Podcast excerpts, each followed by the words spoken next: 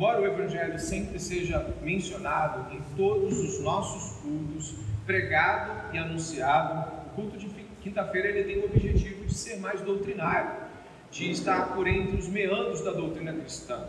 Por isso é importante que você encare como um estudo, mesmo quando às vezes tem um traço ou outro de sermão. Eu gostaria de, de, relembrar aos irmãos o que vem sido dito, o que tem sido dito aqui sobre o Evangelho de Marcos.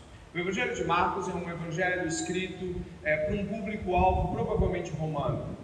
É, você percebe a agilidade entre uma cena e outra, fazendo parecer que as coisas estão acontecendo quase que todas em algumas semanas. O Evangelho de Marcos tem essa agilidade. Mas estamos agora num primeiro momento de ensino de Jesus no Evangelho de Marcos. Jesus Claro, está sempre nos ensinando com tudo que ele faz, com tudo que ele é, com tudo que aponta para ele. Mas aqui em Marcos, precisamente no capítulo 4, Jesus agora vai parar e vai ensinar deliberadamente. Marcos então faz a sua primeira sua sessão inicial de ensino de Jesus. E eu gostaria que você ficasse atento ao público que está diante de Jesus. Esse público vem desde o capítulo 3 e começa novamente a ser mencionado no capítulo 4. Diz assim o verso 1, daí mesmo, capítulo 4, onde você entrou comigo. Dê uma olhada.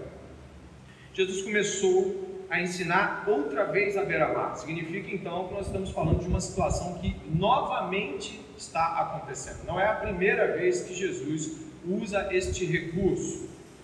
E numerosa o quê? Pode falar, pode completar. Numerosa multidão se reunia em volta dele, de modo que entrou num barco se assentou, afastando-se da praia, e todo o povo estava à beira-mar na praia. Assim ensinava-lhes muitas coisas por parábolas e durante seu ensino dizia. Até este momento aí, nós precisamos entender que a multidão, quando ela é descrita em distinção aos discípulos, isso é muito claro, multidão e discípulos, a gente já viu isso aqui. Mas nesse caso aqui, a multidão, ela tem muito mais o apelo de dizer que tinha muita gente ao redor de Jesus e ela não faz distinções. Você pode ver que o próprio Jesus não faz distinções. Marcos é que depois vai mencionar que os discípulos o interrogaram acerca da parábola do semeador, que é a parábola alvo hoje.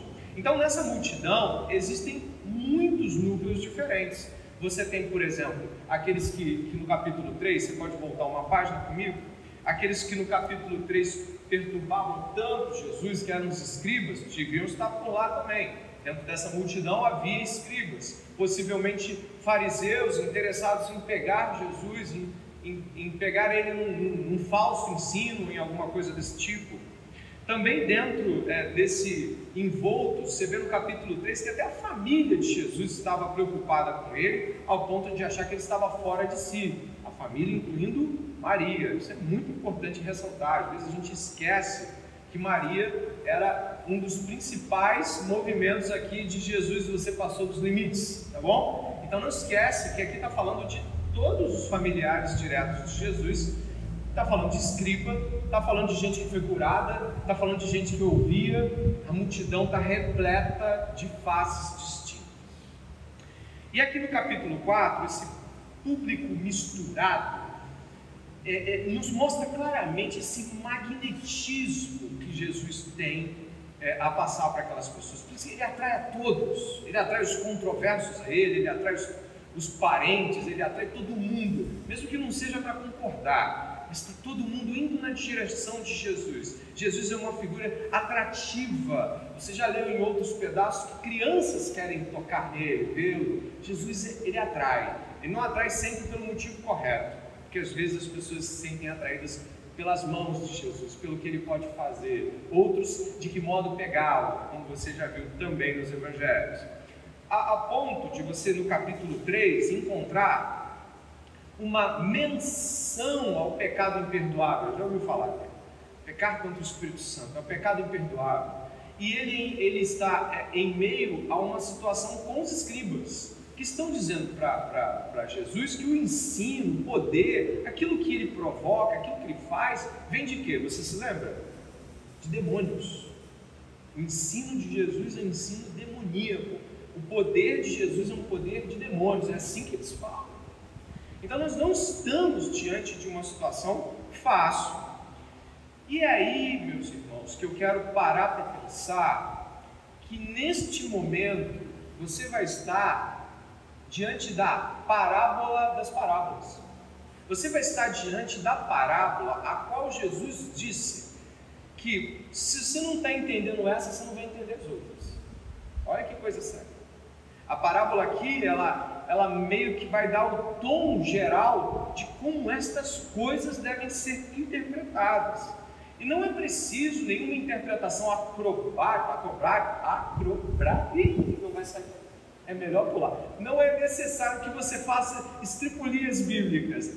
Jesus mesmo diz o seguinte: olha, as parábolas são por isso. Essa parábola tem o sentido disso. Ele traz a explicação.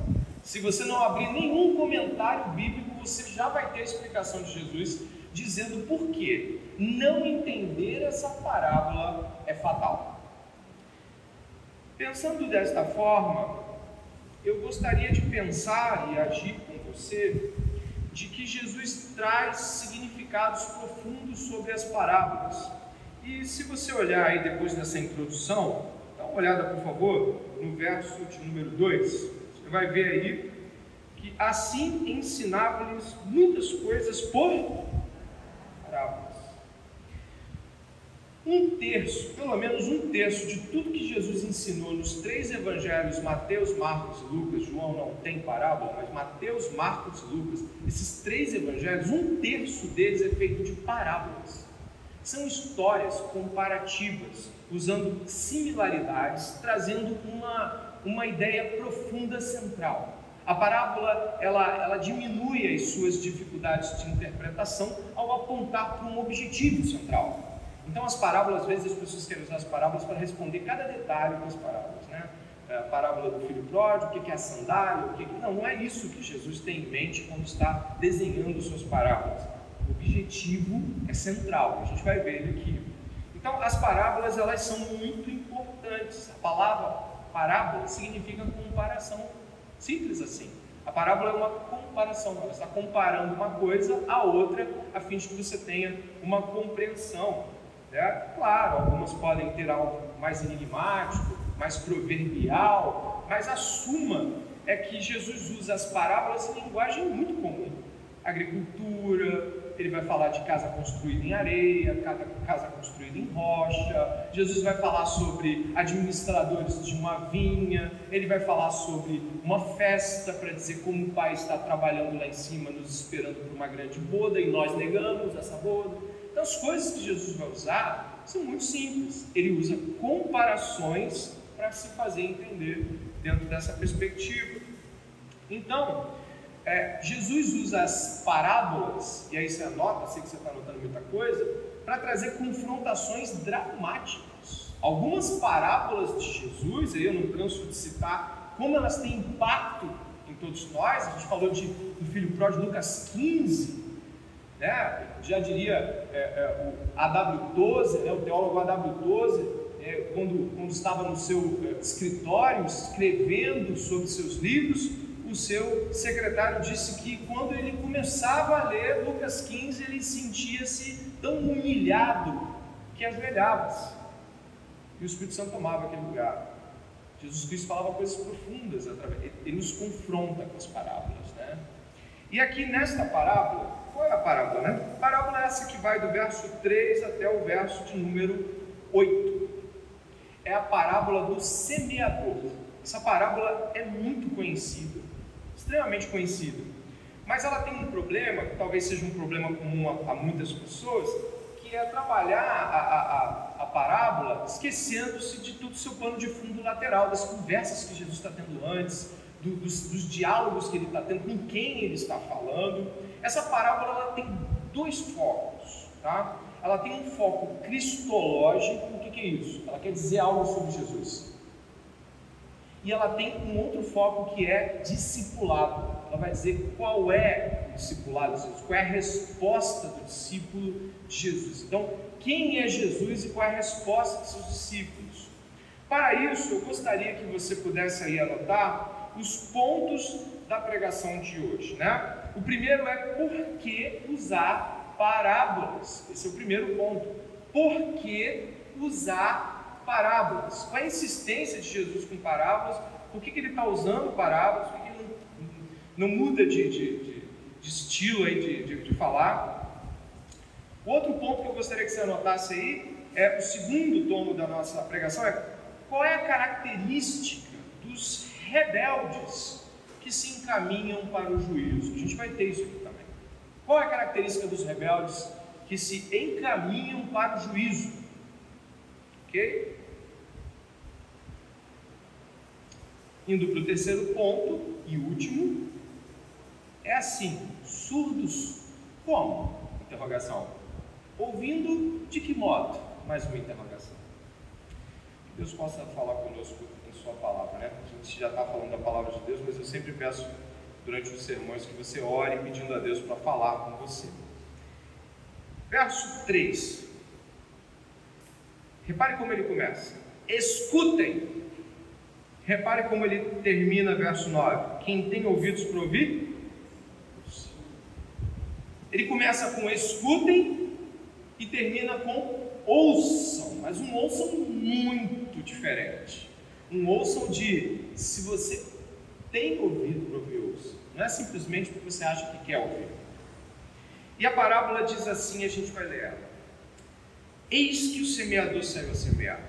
E ao semear, uma parte caiu à beira do caminho e vieram as aves e a comer. Outra parte caiu em solo rochoso, onde a terra era pouca e logo nasceu, isso não ser profunda a terra. Saindo, porém, o sol a queimou, e porque não tinha raiz, secou-se. Outra parte caiu entre os espinhos. Os espinhos cresceram e o sufocaram, e não deu fruto. Outra, enfim, caiu em boa terra e deu fruto. A semente brotou, cresceu e produziu a 30, a 60 e a 100 por um. O verso 3 e o verso 9 ressaltam o teor da parábola. Escutem. Esse é o teor da parábola. Escutem. Você está, está ouvindo isso, né? Escutem. Deuteronômio capítulo 6, verso 4 também fala isso. Ouve Israel, o Senhor, nosso Deus, é o único Senhor. É o chamar, ou seja, é, é o chamado de Deus para que ouçamos a Deus. Aqui eu destaco o primeiro ponto. Esta parábola, ela tem um, um núcleo central, o ouvir. Sai um pouco da semente, sai um pouco dessa ideia da terra. A terra é um disfarce ele está falando de ouvido e coração. Ele está falando de como ouvir a palavra de Deus. Jesus está repetindo esse apelo para nós desde o começo até o fim. E por que isso é importante? Porque tem muita gente ouvindo ele ali. Tem muita gente ouvindo ele no capítulo 3. As multidões começam a se formar no capítulo 2. E agora ele fala um ouve, um sonoro ouve, destampa o ouvido. Você que está aqui nesse culto de quinta-feira, daqui a 40 minutos, de repente a gente está terminando, 35 minutos, e você pode ter a oportunidade aqui de ouvir o Deus verdadeiro. Mas como? Só deixar acontecer? Não. Você vai, vai ter que ouvir do jeito que a palavra está dizendo para você ouvir. Se você terminar esse ensino, você pode ter copiado, você pode ter anotado, você pode ter escrito no celular, mas você talvez não tenha ouvido. E isso é um perigo ao estar diante da palavra de Deus. Nesse ensino de Jesus, ele explica onde as sementes caem, ou em que ouvidos elas estão caindo. Ele divide o mundo entre dois núcleos de pessoas: as pessoas que ouvem e as pessoas que não ouvem. As que não podem ouvir e as que podem ouvir. E antes que você pense assim, nossa, isso já é um golpe duro. Jesus está dividindo o mundo entre quem ouve Jesus e quem não ouve Jesus. Ele vai dar um segundo duro golpe, que nós vamos trabalhar a, a, a parábola do semeador no final, onde ela é novamente reexplicada. Mas olha o segundo golpe de Jesus no verso 10 e no verso 11. Jesus fala assim: quando Jesus ficou só, os que estavam junto dele com os doze começaram a lhe fazer perguntas a respeito das parábolas. Jesus disse a eles: A vocês é dado conhecer o mistério do reino de Deus, mas aos de fora tudo se é ensinado por meio de parábolas. Agora, olha o verso 12, que é o segundo duro golpe de Jesus aí. Para quê? Pode completar. Vendo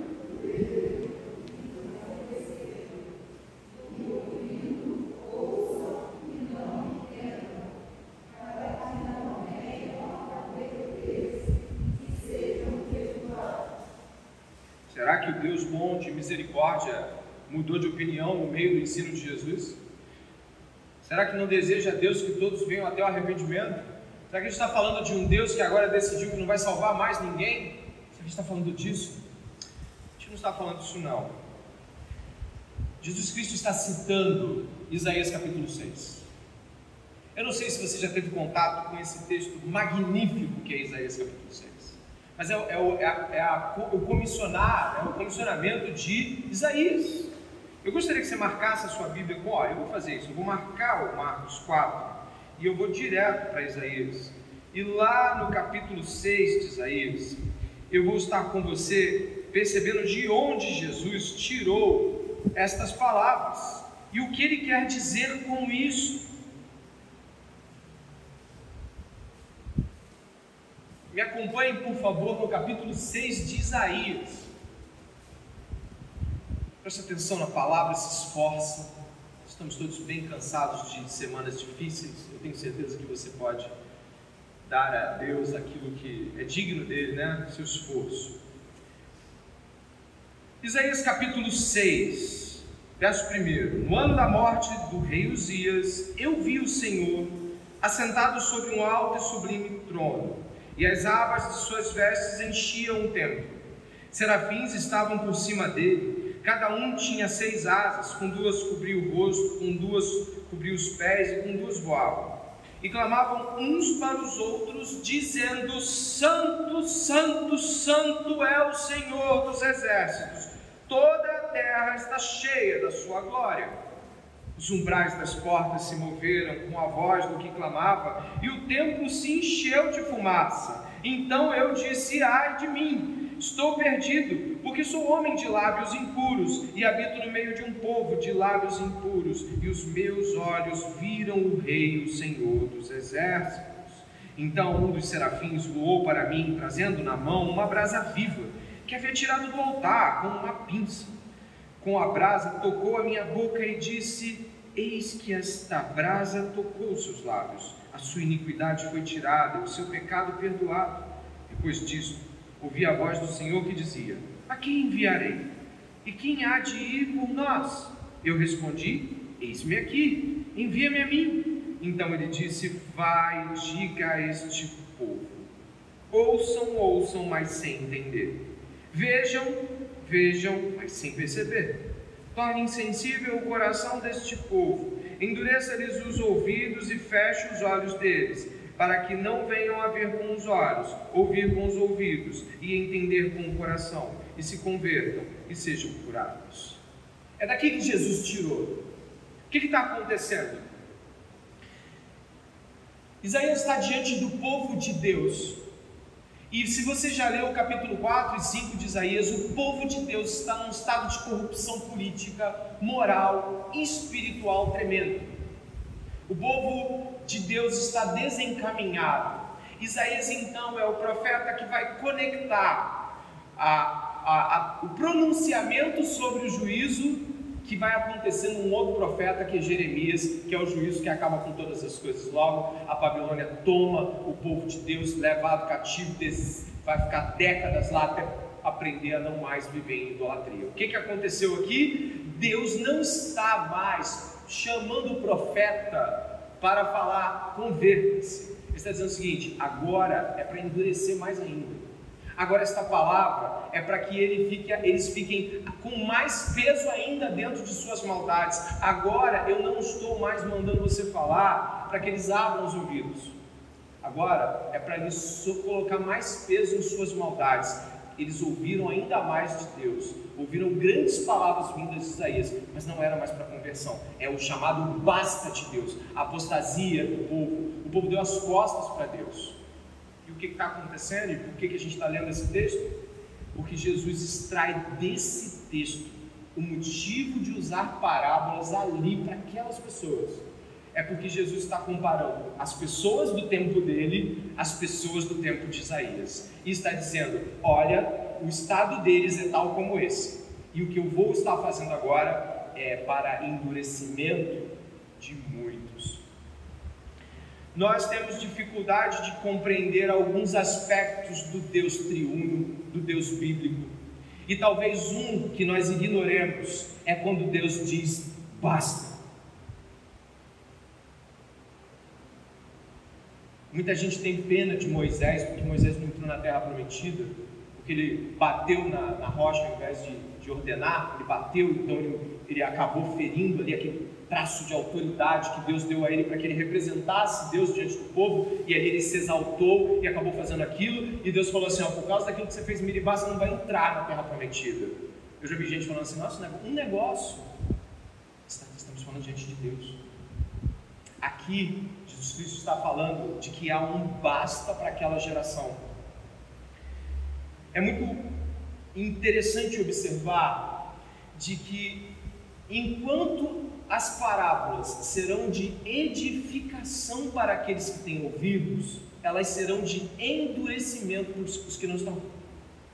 A parábola aqui para Jesus tanto vai ter o efeito de frutificar, né? a, a palavra é a semente, foi lançada, ela frutifica em quem tem ouvido, mas quem não tem ouvido, ela endurece mais ainda.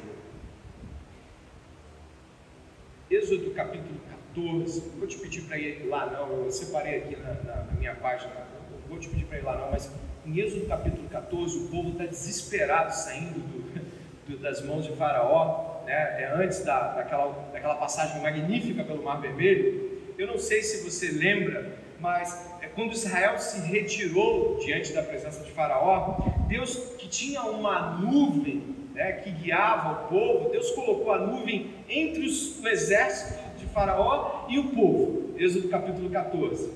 E diz a, a palavra de Deus que para os, os, os, os, os egípcios a nuvem era escuridão, pavor e confusão, eles não conseguiam ver o que estava acontecendo diante deles. Mas para os de Israel, ela era resplendor e brilho e direção. A palavra de Deus está sendo pregada aqui essa noite. E existe um modo é, de distinguir o que ela está fazendo. Aqueles que estão ouvindo a palavra de Deus e ouvindo-a e acolhendo-a com um coração desejoso de praticá-la, são pessoas que, que vão frutificar. E aquelas que estão dizendo assim, oh, legal, deixe para lá, elas vão ter um efeito de endurecimento no seu coração. E é importante relatar que quando nós estamos falando disso, nós estamos falando de que Deus tem os seus bastas e de que eu e você deveríamos nos, sabe, estar muito alertas com isso de eu não estou ouvindo bem o que Deus está falando, porque você pode estar aqui hoje e talvez um dos traços que você talvez nunca tenha percebido na sua personalidade, ou no seu modo de agir, ou mesmo em como você presta culto, é que talvez você não ouça bem. É que talvez você esteja ouvindo isso tudo aqui, mas você não consiga pegar o que você ouve e de fato crer e abraçar, como a gente vai ver a parábola explicando. Então, Jesus usa parábolas para quê? Essa foi a pergunta que eu fiz, né? Para que ele usa parábolas? Bom, para aqueles que ouvem frutificarem, para aqueles que não ouvem endurecerem mais ainda e estarem preparados para encarar o juízo com todo tipo de, de punição cabível àqueles que estiveram rebeldes diante de Deus. E daí eu gostaria de caminhar, porque ao, ao, ver isso, eu mesmo fico refletindo sobre a minha própria capacidade de ouvir, que ainda vai ser relatada aqui, a ideia do ouvir em si. Eu gostaria de ir para o segundo ponto, já que você já sabe o motivo pelo qual Jesus escolheu parábolas para serem usadas. Você trouxe de Isaías, foi até lá. Agora você marca Isaías, que a gente vai voltar daqui a pouco para Isaías, e volta para Marcos, marcando Isaías. Faça isso, porque aí a gente consegue remir esse tempo, a gente ganha tempo com isso. O que nós temos então é de que existe uma característica, esse é o segundo ponto. Qual é a característica dos réus de juízo de Deus? Jesus dá uma característica para aqueles que se perdem, não? Bom, na parábola, aqueles que estão entregues a todo tipo de, de coisa, você, você vê na parábola, tem Satanás envolvido, tem cobiças, tem é, as, as, as vontades desse mundo, está tudo envolvido na parábola. Eles têm uma característica: quem está indo para o juízo, para estar acertando as contas com Deus do modo mais terrível, que está nas mãos do Deus terrível, não ouve. A característica citada nesta parábola, né, no ensinamento de Jesus, é que aqueles que são réus eternos têm como característica não ouvirem. E depois a parábola vai dizer como eles não ouvem. A gente vai chegar lá. Mas eles não ouvem. A parábola inteira fala sobre pessoas que estão ouvindo a, palavra, a semente está caindo. Talvez você fique assim, mas o que, eu ouvi? Eu não entendi. Dois autores que eu, que eu selecionei aqui, o, o Grant Osborne e o James Edwards, cada um vai falar de um jeito, mas acho que é complementar. O Grant, comentarista bíblico muito bom, ele fala assim: no Antigo e no Novo Testamento, ouvir indica, preste atenção, tanto a disposição de ouvir a verdade, quanto a motivação para atender e obedecer. Eu vou repetir indica a disposição, ou seja, como você está disposto diante daquilo. Você já esteve diante de alguém que está ouvindo como se estivesse comendo um prato saboroso? Eu já estive, eu sou professor, dou aula há muito tempo, então eu já estive diante de alunos, mais, mais, fala mais, não vai embora. Mas eu estive também diante de alunos assim, ó, batendo no relógio. Você sabe o que é isso, né? disposição de ouvir a verdade quanto a motivação para atender e obedecer. Ele completa: se não aplicamos ao, ao ensino a nossa vida prática, não ouvimos de fato. Se o ensino não vira vida prática, ninguém ouviu. E o James Edwards, ele diz assim: ouvir exige, presta atenção, ouvir exige envolvimento com o que é dito e a receptividade daquele que está ouvindo a palavra. Se você está ouvindo, você está envolvido. Isso é uma característica. Como é que eu sei que eu estou ouvindo a palavra de Deus essa noite? Eu estou envolvido. Eu posso não ser o melhor homilético, não sou o melhor pregador que você vai encontrar na vida, não. Vai ter muita gente boa para pregar para você. Mas o envolvimento com a palavra depende muito de quem você acha que está ouvindo essa noite. Você está ouvindo de quem? Do pastor André? Ou você está ouvindo a palavra de Jesus? Creio que é a palavra de Jesus. O teu envolvimento tem muito a ver em como você está vendo tudo isso aqui acontecer. É Jesus falando? 1 Tessalonicenses capítulo 2, Paulo fala que os tessalonicenses ouviram como, ouvindo eles, ouvindo como palavra de Deus.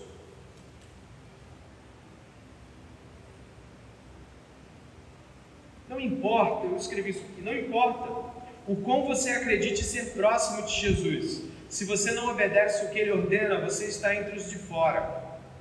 Você se lembra da cena anterior do capítulo 3? Você se lembra disso, né?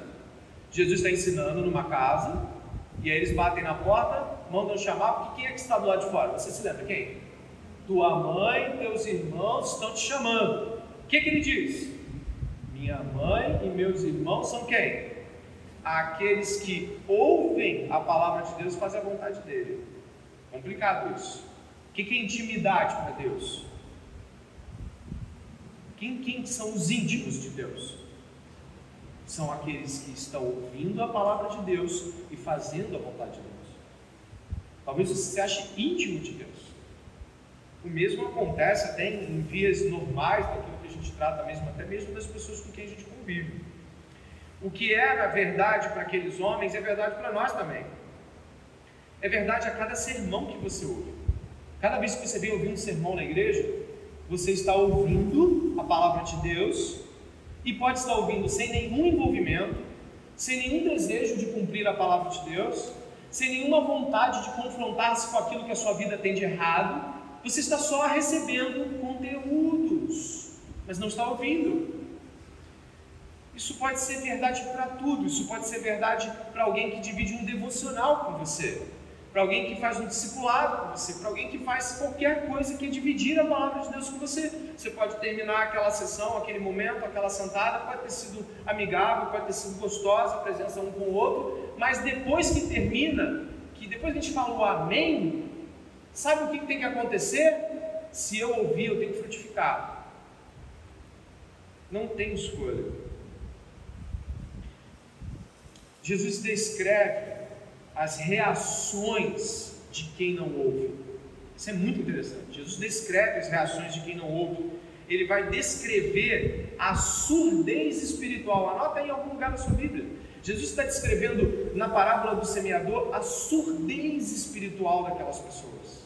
Ele vai dizer quem são os surdos, quem, quem ouve e quem não ouve. E eu tenho medo dessa noite ser quem não ouve.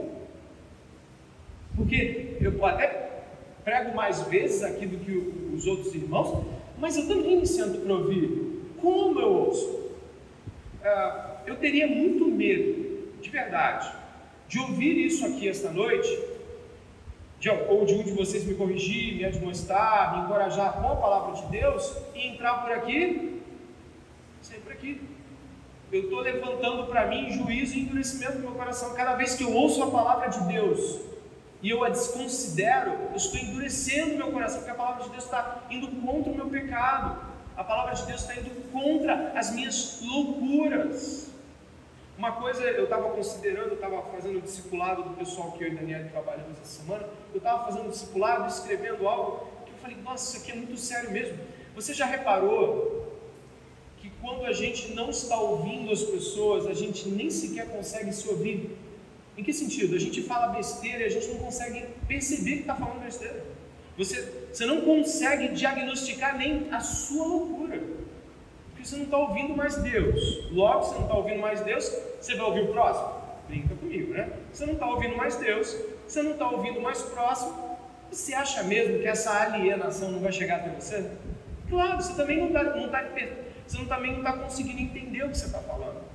Então, é, eu teria muito medo esta noite de terminar esse sermão daqui a 20 minutinhos e você falar assim: ok, que bênção, pastor, vamos seguir. Eu teria medo de não me questionar como um surdo: será que eu estou surdo?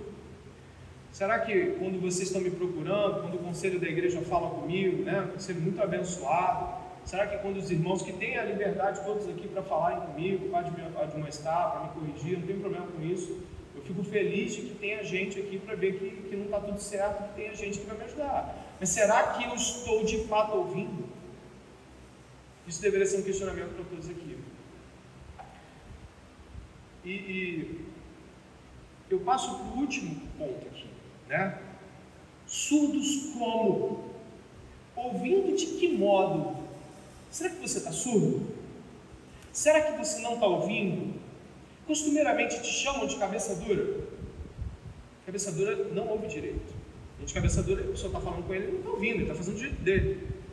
E eu gostaria de que você pudesse perceber de que essa relação aqui que Jesus vai trazer, ela é uma relação muito importante, mas aí eu, eu pergunto, surdos como? Antes de entrar nos surdos como, eu quero te levar, pra, até para te dar um susto, nos surdos até que ponto? Que eu não coloquei aqui formalmente, mas eu gostaria que você fosse. Você marcou aí com, com Isaías 6, não foi? Aí você vem com o seu marcador e volta para Marcos, ó, fiz assim e eu voltei, eu, a gente vai voltar para Marcos. Eu quero que você vá até Isaías 6, porque Isaías fica muito espantado. Você imagina o que, que é um pregador? Preste atenção. Olha, imagine essa cena. Você chega diante de Deus, Deus te dá um estudo, Deus te dá um sermão e fala: ó, é para milhares de pessoas ouvirem isso. Nossa, fica, né? Pensando na responsabilidade. Vai montar uns pequenos grupos para acolher essas pessoas, vai treinar discipuladores, né? Você vai fazer um movimento de liderança para acolher. E aí Deus fala: não precisa fazer movimento de liderança, não precisa treinar discipulador, você vai pregar e ninguém vai ouvir. Não é para ficar assustado? Isaías fica assustado, ele pergunta até quando isso vai. Isso vale até quando? Olha a resposta de Deus. Capítulo 6, verso 11. Isaías, né? Ok? Isaías? Eu vou deixar você ler. Eu vou apenas ajudar você a guiar a sua leitura. Olha a resposta de Deus. Eu acho que Isaías está pensando assim: é, uns anos até que eles mudem. Que eles mudem, uns anos. Não. Leia aí, por favor, em voz alta, verso 11. Então eu perguntei, prossiga. Até quando, Senhor? Ele respondeu: Até que as cidades estejam em ruínas e fiquem sem habitantes, as casas fiquem sem moradores e a terra esteja em ruínas devastada. E o Senhor afaste dela o povo, e no meio da terra sejam muitos os lugares abandonados. Até aí. Você viu até quando? Até quando, Senhor? Até o limite disso tudo. Até perderem tudo que acham que tem. Até que eles percam o templo, eles percam as casas, seus filhos. Foi isso que aconteceu quando Nabucodonosor invadiu é, é, Jerusalém. Tudo foi arrasado, pessoas foram violadas, gente morta, extraviada. Você conhece a história. A gente pregou Jeremias ano passado, há um ano atrás, a gente estava falando de Jeremias. Qual é o resultado da surdez espiritual? Uma vida em ruínas. Não é pouca coisa. Não ouvir é terrível. E eu me movo com você até Marcos de novo, para não voltar mais para Isaías, que nos serviu muitíssimo, mas Jesus vai ensinar a parábola agora, vai ter aquela atenção né, a vocês é dados, né, aos escolhidos de Deus. Aqui é claramente a soberania de Deus evocando sua grandeza aqui. Deus está falando: olha, eu, eu eles não, mas você sim. Olha o que diz, 13. Então Jesus lhes perguntou: se vocês não entenderam esta parábola, como compreenderão todas as outras? O semeador semeia a palavra. Estes são os da beira do caminho, onde a palavra é semeada. Quando a ouvem, logo Satanás vem e tira a palavra semeada neles. E estes são os semeados em solo rochoso, os quais, ouvindo a palavra, logo a recebem com alegria. Mas eles não têm raiz em si mesmos, sendo de pouca duração. Quando chega a angústia ou a perseguição por causa da palavra, logo se escandalizam. Os outros, os semeados entre os espinhos, são os que ouvem a palavra, mas as preocupações desse mundo, a fascinação da riqueza e as outras ambições aparecem e sufocam a palavra, e ela fica infrutífera. Os que foram semeados em boa terra são aqueles que ouvem a palavra e a recebem, frutificando a 30, a 60 e a 100 por um. Como são os surdos? Se vimos que a surdez espiritual levou Israel à sua ruína, não é para lá que nós queremos ir hoje. Então, não queremos ser aqueles que vão deixar como legado uma vida devastada, ou 10 anos perdidos porque eu tapei os ouvidos. Já pensou? 10 anos destruídos. Eu conheço gente que, que, lamenta os anos perdidos. Eu conheço gente que fala, por que eu não ouvi? Você conhece? Por que, que eu não dei ouvido? Por que, que quando me aconselharam, não? Exatamente. Virou uma terra devastada. Se não fosse o Senhor, e você vê lá em Isaías capítulo 6 que Deus deixa um toco, né? Para que dali ele levante. Porque filho, é povo dele. Mas ainda assim a devastação aconteceu. Eu gostaria de destacar um pouquinho de cada um desses grupos. Se você se encontra em um deles, rapidamente clame ao Senhor, daí mesmo onde você está. Esse primeiro grupo que você encontra Jesus falando, né, os da beira do caminho, eles têm algo terrível que às vezes passa batido dos nossos olhos. Eles estão entregues ou próximos ou extremamente vulneráveis ao próprio Satanás. Eles são pessoas que estão ouvindo de forma tão negligente, tão displicente ou distante de uma relação com Jesus, que o que tira a palavra deles é o próprio Satanás. E não tem nenhuma menção aqui que eles percebem isso. Eles não percebem isso. Talvez para eles é. Ah, não ficou, não ficou, não bateu aqui, não, não foi. Mas eles estão sendo roubados pelo próprio diabo. Eu gostaria que você pudesse refletir profundamente de como a nossa atitude em ouvir a palavra pode estar cercada muitas vezes pelo próprio diabo que, que arranca essa, essas sementes. A distância em relação a Deus é tão grande desse grupo que esse grupo nem sequer percebe que o diabo é o seu, é o seu companheiro de, de, de, de sentar e ouvir a pregação. O segundo grupo ele tem uma raiz fraca, ou eles não são pessoas profundas, não buscam ruminar aquilo que estão ouvindo, simplesmente ouviu, é benção, é benção, é benção, é tudo muito bom, mas é o famoso viu por aqui, saiu por aqui.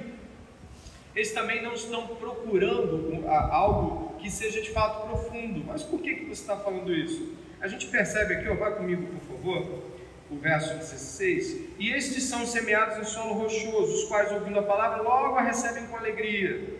Mas eles não têm raiz em si mesmos, sendo de pouca duração. Agora lê: quando chega,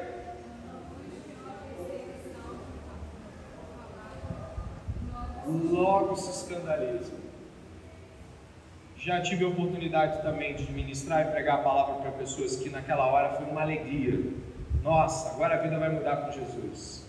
Mas aí passou a ser perseguido por causa da palavra de Jesus. Passou a ficar angustiado, porque a palavra angustia. A gente vê nós mesmos naquela miséria, a gente tem que lutar contra isso. E passaram as angústias e o sufocamento pela pressão serem maiores do que a esperança de que essa palavra germinaria. Não foram profundos em sua busca e sua reflexão, o que é muito possível para muitos de nós também. O terceiro grupo, dê uma olhada ali, ó. Uh, os outros, os semeados entre os espinhos, são os que ouvem a palavra, mas as preocupações desse mundo, a fascinação da riqueza e outras ambições parecem, é, aparecem e sufocam a palavra e ela fica infrutífera ah, é muito comum que a nossa vida seja cercada de tentações. Isso não é nenhum, é, é, é nenhuma exceção, alguns mais, outros menos. Não, todos somos tentados. E aqui as tentações elas convergem para ambições, para coisas que parecem exercer fascínio sobre nós, para coisas que parecem tomar o nosso tempo e nos fazer sonhar com coisas maiores. Aqui a palavra de Deus não consegue ficar porque ela não é a grande ou o grande valor desta pessoa. Porque tem coisas mais valiosas do que essa. E quando essas coisas chegam, elas ocupam tempo, preocupações, como eu posso alcançar isso, como eu posso atingir determinado patamar na vida, o que, que eu posso conseguir com isso ou com aquilo outro, isso vai tirando a pessoa da palavra de Deus. Apesar de ter sido jogada diante dela, plantada nela, ela não consegue responder com fruto se tem uma coisa que marca os três núcleos aqui, e os comentaristas todos convergem para a mesma fala, é que esses três grupos são superficiais em sua relação com a palavra. Eles a ouvem, mas têm suas superficialidades, ou seja, um não tem raiz, outro não percebe que Satanás está perto, outro não percebe como, como a cobiça desvia o foco, a superficialidade dos envolvimentos. E aí tem o último grupo. Esse último grupo, ele tem uma característica tripla aí. Diz assim: os que foram semeados, verso 20, em boa terra, são aqueles que ouvem a palavra, a recebem, frutificando a 30, a 60 e a 100 por um. Ouvir, receber e frutificar. Esse é o último momento do nosso sermão em termos de, de disposição. Pessoas que ouviram. Como reage alguém que ouviu a palavra essa noite? Ouviu, então ela deu atenção devida, ela se relacionou com o envolvimento.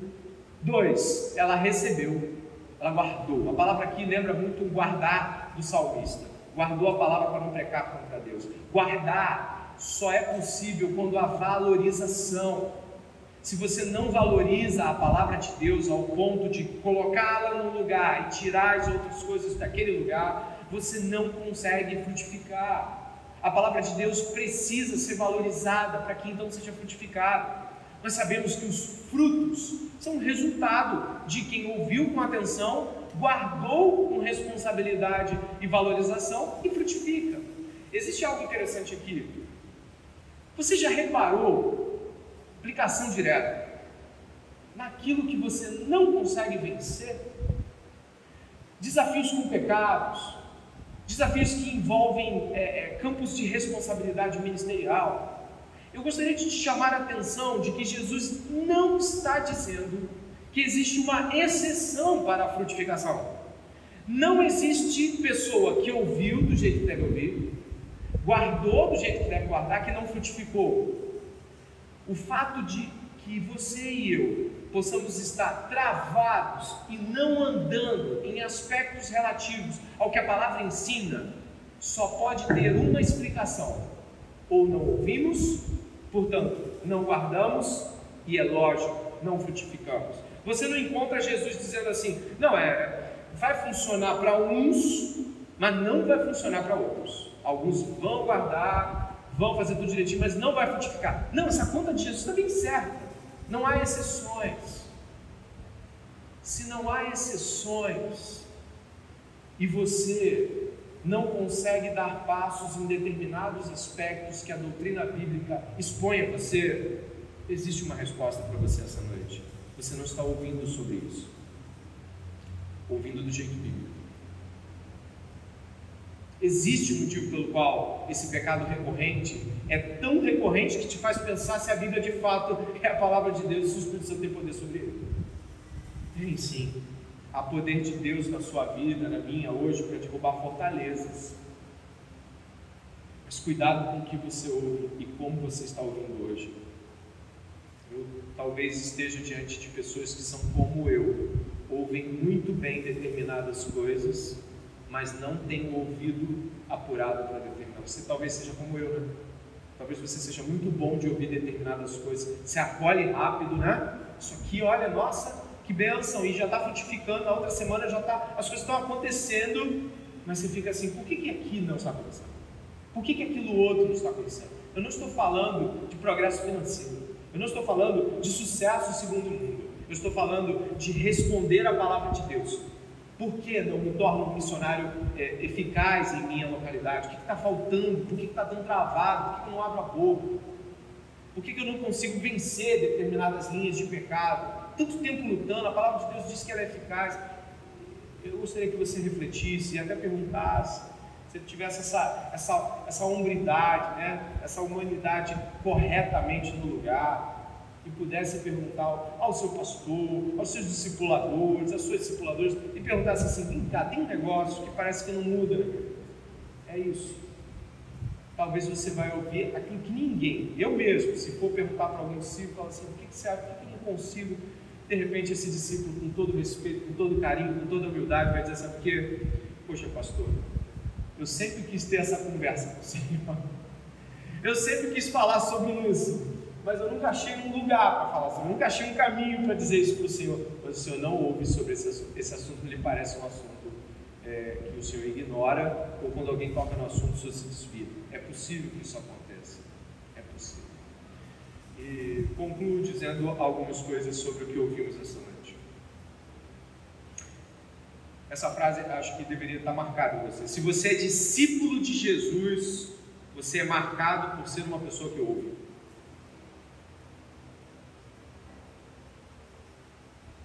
Você é discípulo de Jesus, você tem uma marca. Não é você é cabeça dura, você não. Não, a marca é você ouve. Se alguém está aberto a ouvir. Se alguém está aberto à palavra de Deus, tratar as suas demandas, seus desafios. Dois, você é alguém que busca ouvir a palavra de Deus e se abrir rapidamente para a obediência a ela. Três, eu uso Tiago, né, 19. A humildade cristã nesse sentido é ser pronto para ouvir, tardio para falar, tardio para se irar. Você não devia ficar com raiva quando alguém expõe um pecado seu, fala para você, né? Você devia ficar, você devia ficar triste. Né? O pecado devia te causar tristeza em relação ao que você fez diante de Deus. Tem gente que quando é confrontado com o seu pecado fica com raiva do outro. Não devia ficar triste consigo mesmo. Deus, eu falhei com a sua Não permita permite ser considerado alguém que não ouve. Você está sendo confrontado pela palavra de Deus hoje. Revele hoje que terra é a sua, que solo é o seu.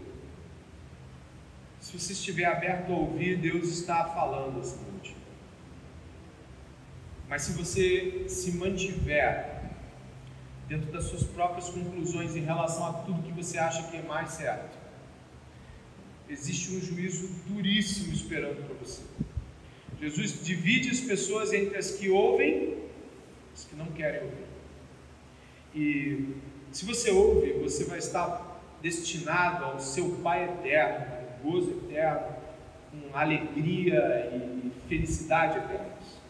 Mas se você não quer ouvir e permanecer rebelde a, a ouvir a voz do Senhor, você vai ter Deus como um carrasco eterno, tratando de fazer com que você possa sentir toda a dor mais profunda no inferno.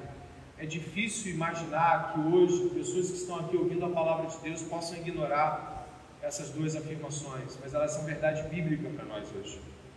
E antes de orar, eu gostaria de pedir a você que reflita sobre essa retórica. Você é alguém que ouve